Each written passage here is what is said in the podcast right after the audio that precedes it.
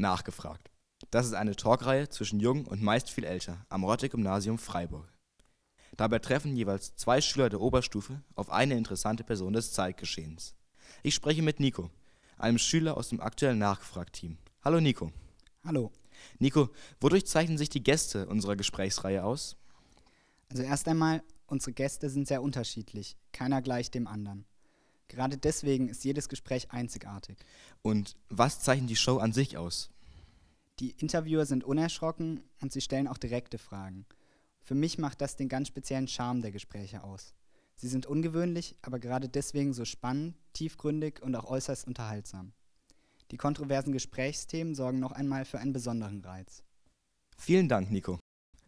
Nachgefragt hat sich seit der Entstehung im Jahre 2004 zu einer großen Freiburger Veranstaltung entwickelt und erfreut sich zudem großer Beliebtheit.